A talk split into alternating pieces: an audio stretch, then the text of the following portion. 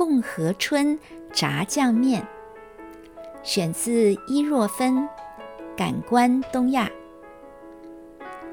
我没赶上吃共和春炸酱面。我去共和春的时候，它已经歇业三十年了。砖造的两层楼建筑，入门以后拾级而上，楼上是接待大宴小酌宾客的宽广空间，天花板的彩绘富丽堂皇，廊柱和栏杆都是喜气洋洋的大红色，顶棚开狭方形的天窗。透进明朗的自然光亮。韩国仁川市政府耗资六十五亿韩元，大约五百八十万美金，收购这幢二十世纪初山东匠人兴建的楼房，复原共和春餐馆的面貌，成为韩国第一座炸酱面博物馆。很难说炸酱面是共和春餐馆的招牌料理，也不像长崎中华街的四海楼被认定是石井汤面枪崩的元祖。但毕竟它见证了炸酱面从山东到韩国输入、改良、拓展的百年兴衰演化。一九零七年移民韩国仁川的山东人于希光，为庆祝辛亥革命成功，迎接共和国的春天，在一九一二年开始经营共和春。在那之前，从一八八三年仁川开埠，围绕清朝领事馆，现在的仁川。华侨中山学校聚居的中国人，已经把家乡的豆酱拌面在异国稀里呼噜吃僵起来。共和村本来是兼营住宿的客栈，后来扩大餐馆部门，餐饮生意越来越兴隆，取代了客栈和。华侨聚居的清管区毗邻的日本租界商贾，是仁川中华餐厅的主顾。一九三零年代，炸酱面登上菜单，日语和韩语都直接音译“炸酱面”，发音毫无困难。把肉末和洋葱等食材。混炒在豆酱里，浇淋在面条上，搅拌着吃，吃来也简便。就是这样简单便利，分量也足够。炸酱面始终是韩国中华料理最实惠的餐点。不过，要以大米为主食的韩国百姓接受炸酱面。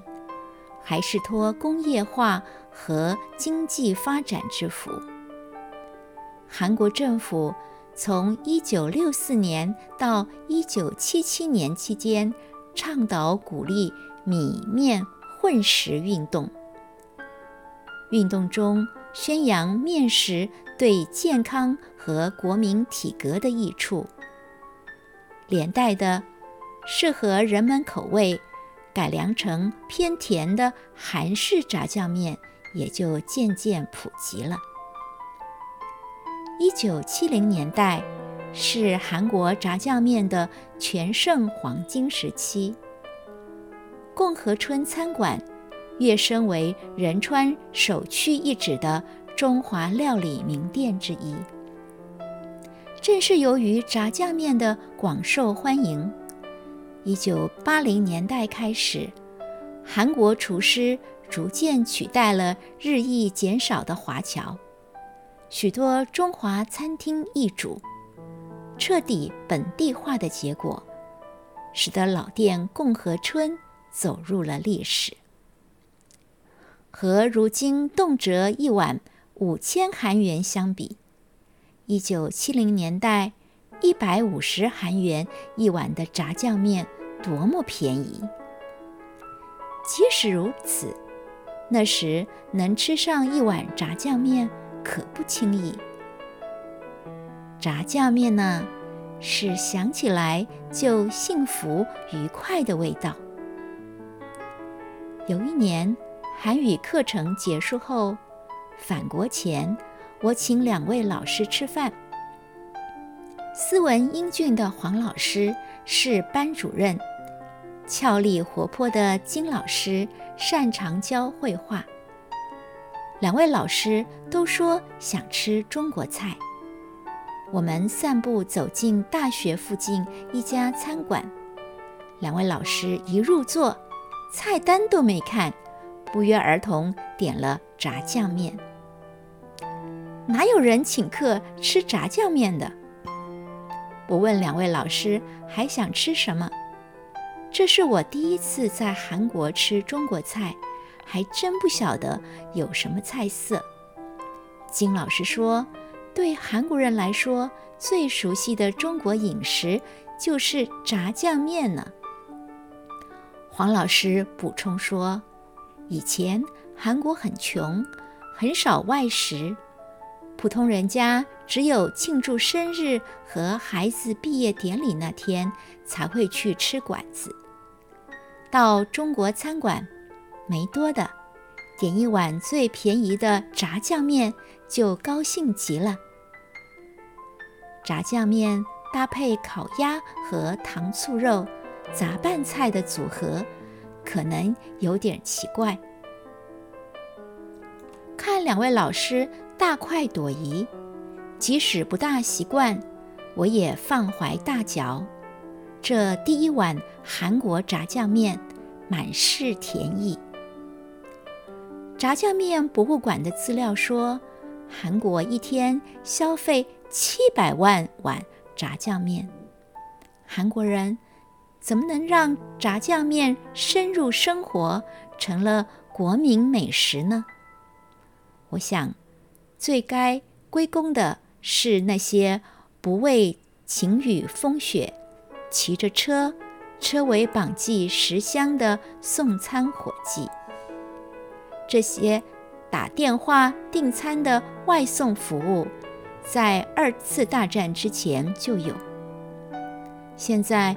靠着智慧型手机，更是无远弗届。